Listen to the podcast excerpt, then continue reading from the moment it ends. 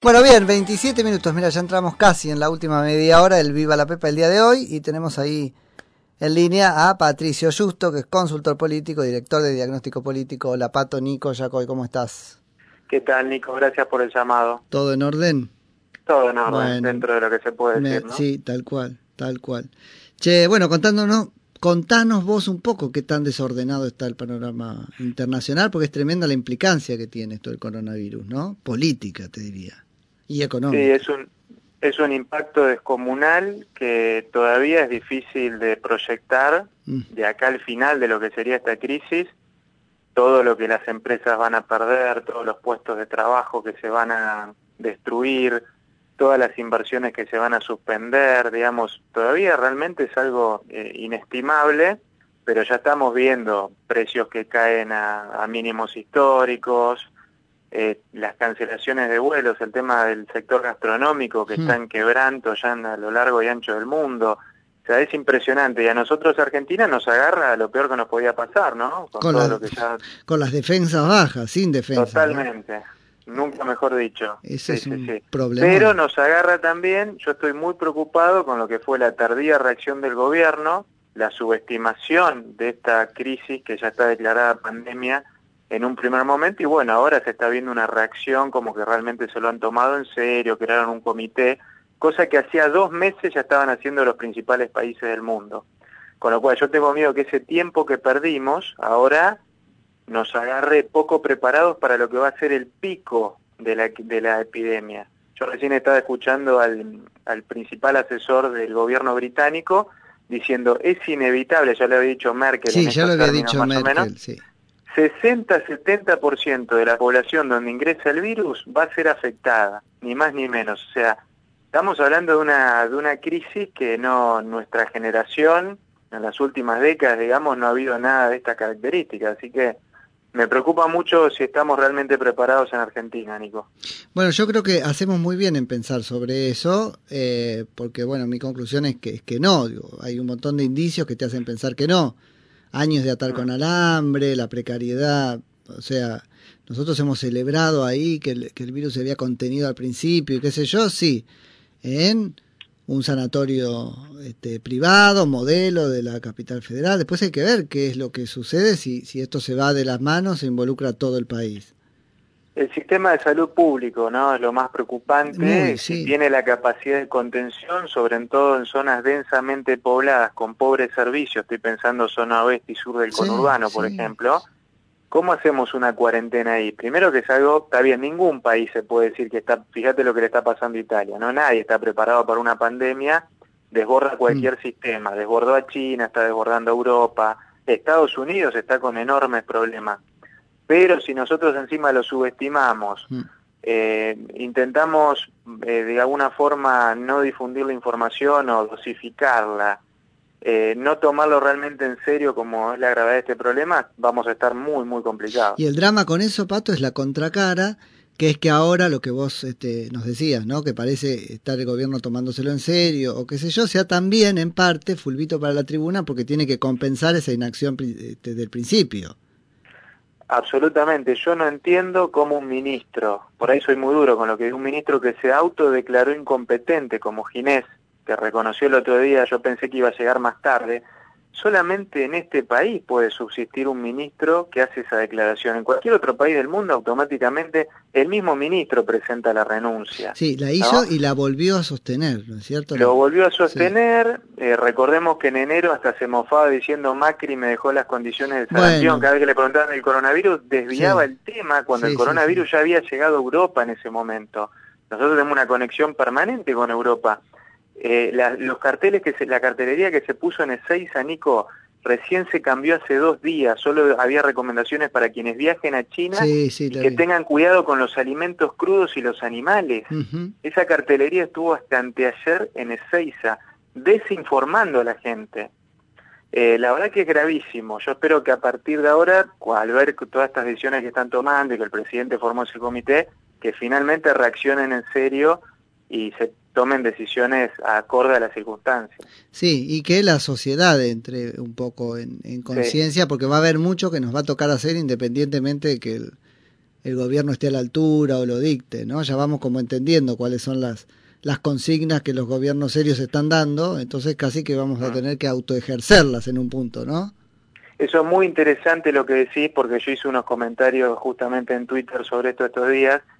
China en este momento está logrando de alguna forma contener la epidemia, se está empezando a normalizar la economía, y en ese país hay ciertas condiciones que las democracias occidentales no tienen. Una fuerte centralización del poder, estricta planificación y espíritu colectivo. ¿no? Yo viví un año en China, esto lo conozco muy bien cosa que nosotros no tenemos. Cuando un presidente acá nos dice, están obligados a estar 14 días en cuarentena. Y acá, por lo general, cuando pasan ese tipo de cosas, prima la lógica del sálvese quien puede, sabemos que no nos van a castigar, sabemos que es muy difícil que después nos encuentren, nos sancionen. No, te preguntás quién es este para mandarme en cuarentena. Eh, además, Yo adentro y Milagro sale este? afuera, ¿viste? Empezás a mezclar todo. Exacto, se mezcla la política, se mezcla todo cosa que en China obviamente eso no es tan fácil o pasa de manera muy marginal.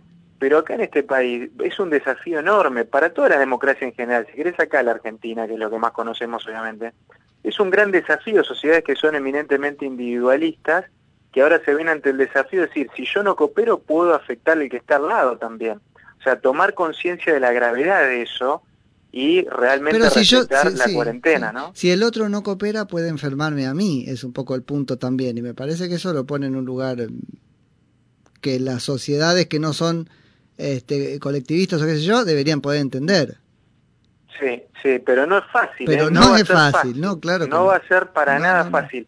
Europa está teniendo este problema, Estados Unidos está teniendo este problema mm. porque en principio hay hasta restricciones legales. Vos fíjate este DNU del presidente, lo primero que se discute es la constitucionalidad. No, es que no lo vi yo, el DNU si al final está o no, pero yo dediqué acá un editorial entero. No podría él, es que no podría él decir. El, el DNU de alguna forma legisla en forma penal, eh, digamos en materia penal, cosa que está estrictamente, estrictamente prohibido.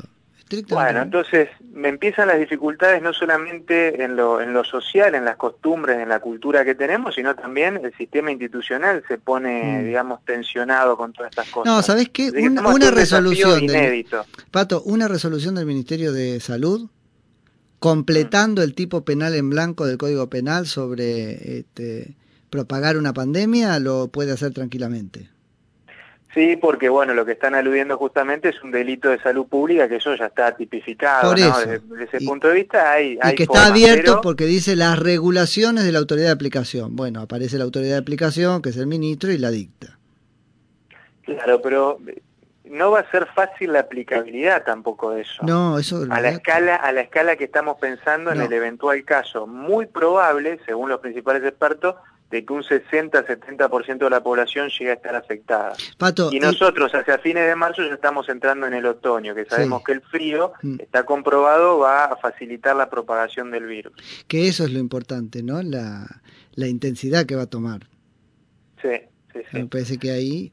Este, y la intensidad de las medidas que hay que tomar. Contanos un poquito cómo fue lo de China, porque uno ve las medidas de acá y después te quedas pensando si no tienen gusto a poco. Gusto a poco significa a ver, es un gran esfuerzo social eh, prohibir los eventos masivos, por ejemplo. Después decir, pero puedo butaca por medio o 44 personas, es lo mismo que no prohibirlos en algún punto. Si vamos a hacer el esfuerzo, hagámoslo para parar el virus.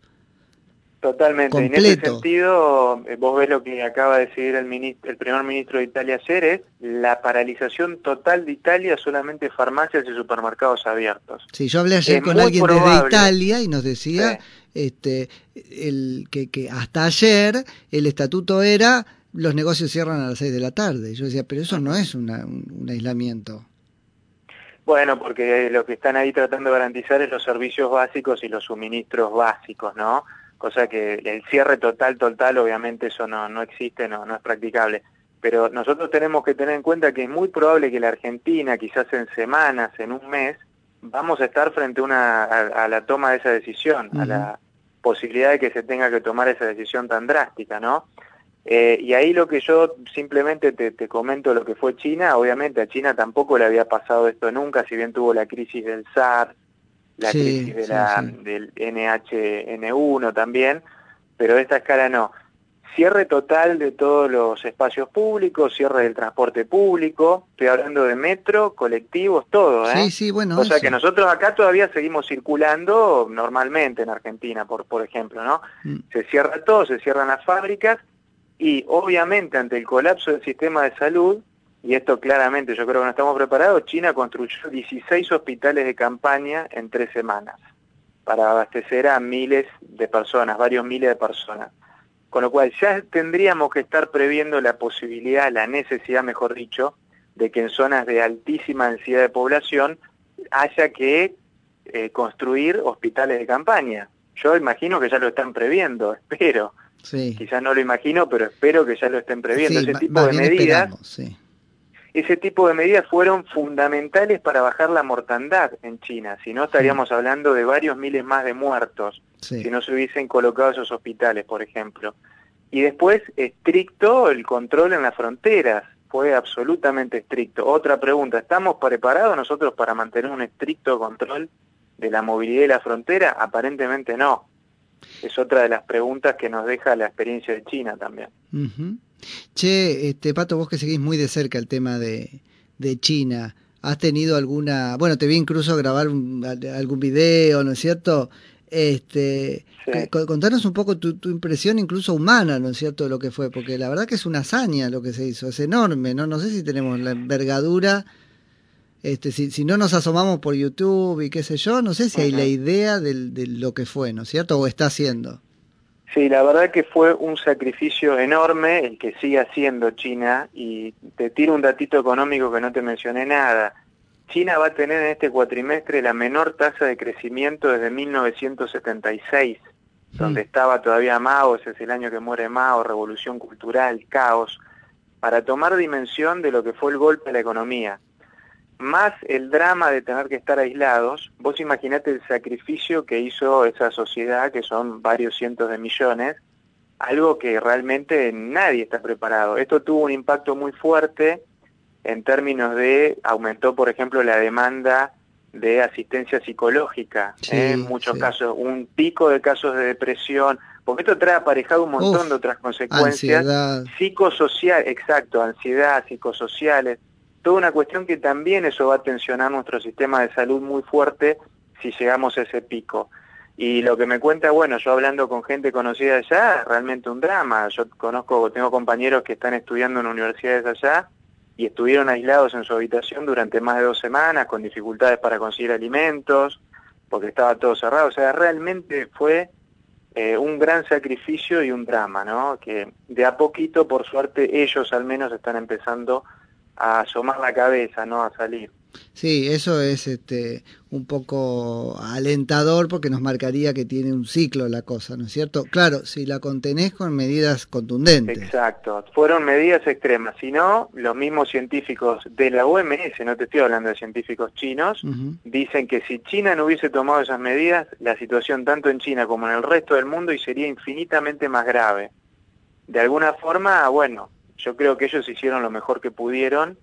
Eh, dentro de las posibilidades que tenían, ¿no? Veremos Europa, Estados Unidos y Latinoamérica, ¿no? Que son los, nuevos desafíos que se vienen. Que nosotros este, hasta, genéticamente o históricamente tenemos que mirar más lo que pasó, cómo, cómo lidió este, Italia y España con el tema, que no fue Yo miraría más ellos, porque ellos son democracias, eso de alguna forma tenemos afinidades culturales también.